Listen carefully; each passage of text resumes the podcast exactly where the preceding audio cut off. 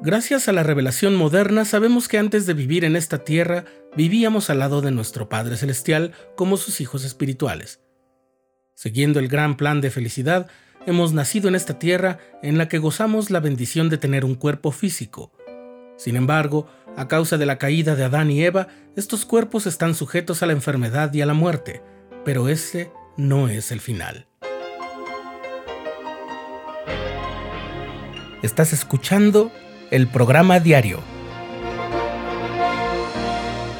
presentado por el canal de los santos de la Iglesia de Jesucristo de los Santos de los Últimos Días.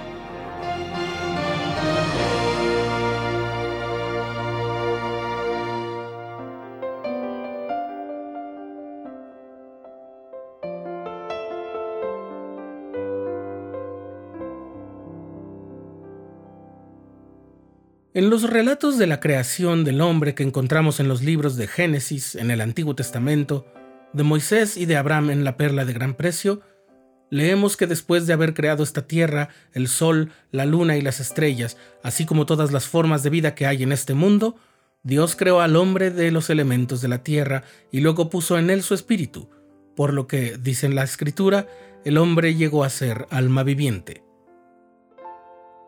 Como ya hemos dicho, el estado caído al que estamos sometidos sujeta nuestro cuerpo terrenal al deterioro y a la muerte física. Esta muerte no es otra cosa que la separación entre nuestro cuerpo y nuestro espíritu.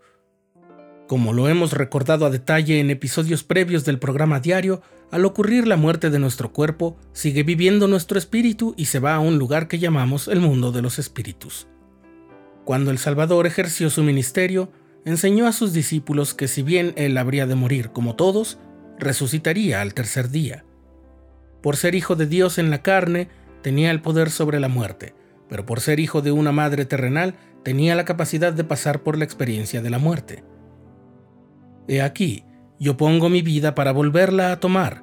Nadie me la quita, sino que yo de mí mismo la pongo. Tengo poder para ponerla y tengo poder para volverla a tomar, dijo. Y así fue. Luego de morir en la cruz y de que su cuerpo fue cuidadosamente puesto en un sepulcro, al tercer día resucitó. El Salvador fue así la primera persona de esta tierra en resucitar. Pero no te vayas a confundir. Es cierto que antes hubo relatos sobre personas que volvieron a la vida por el poder de Dios. Solo que la resurrección de la que hablamos es la reunión del espíritu con el cuerpo en un estado inmortal, que ya no estará sujeto a la enfermedad ni a la muerte. Esa unión es inseparable. Cuando el Señor resucitado apareció a sus apóstoles, les ayudó a entender que Él tenía un cuerpo de carne y huesos, diciendo, Mirad mis manos y mis pies, que yo mismo soy. Palpad y ved, porque un espíritu no tiene carne ni huesos como veis que yo tengo. E incluso tomó alimentos estando con ellos.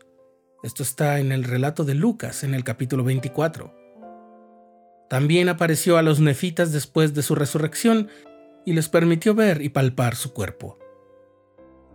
Ahora que sabemos que la resurrección es la reunión de nuestro espíritu con un cuerpo perfecto, que ya no será mortal, recordemos otros aspectos puntuales sobre la resurrección que es muy importante tener presente, porque comprender y obtener un testimonio de la resurrección nos da esperanza y una visión adecuada de los desafíos, las pruebas y lo que nos da gozo en la vida.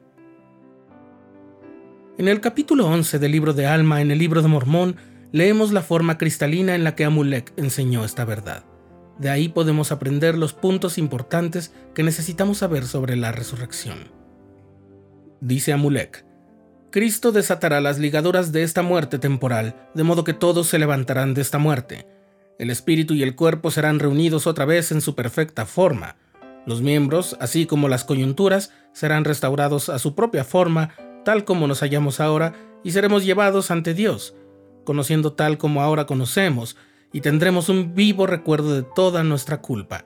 Pues bien, esta restauración vendrá sobre todos, tanto viejos como jóvenes, esclavos así como libres, varones así como mujeres, malvados así como justos, y no se perderá ni un solo pelo de su cabeza, sino que todo será restablecido a su perfecta forma o en el cuerpo, cual se encuentra ahora, y serán llevados a comparecer ante el tribunal de Cristo el Hijo y Dios el Padre y el Santo Espíritu que son un eterno Dios para ser juzgados según sus obras, sean buenas o malas. Lo primero que notamos es que la resurrección es para todos.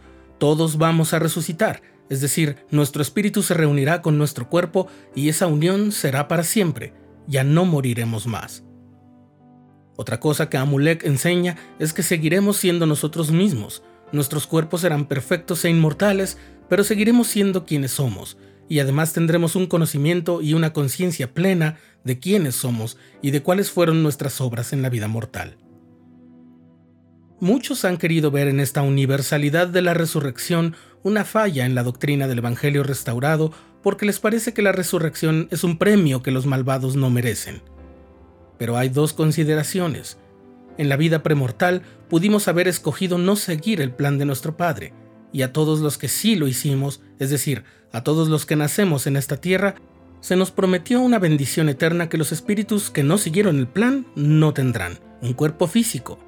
Pero más importante aún es esto, todos resucitaremos para presentarnos a ser juzgados por Dios en la carne, con nuestro cuerpo físico inmortal. Si nos preocupa que los malos se salgan con la suya, la verdad es que resucitarán como todos, precisamente porque no van a poder eludir el juicio del Señor.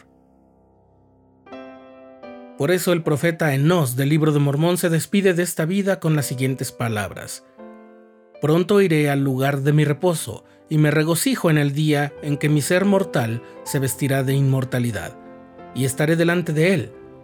Entonces veré su faz con placer, y él me dirá, Ven a mí, tú, que bendito eres. Hay un lugar preparado para ti en las mansiones de mi Padre.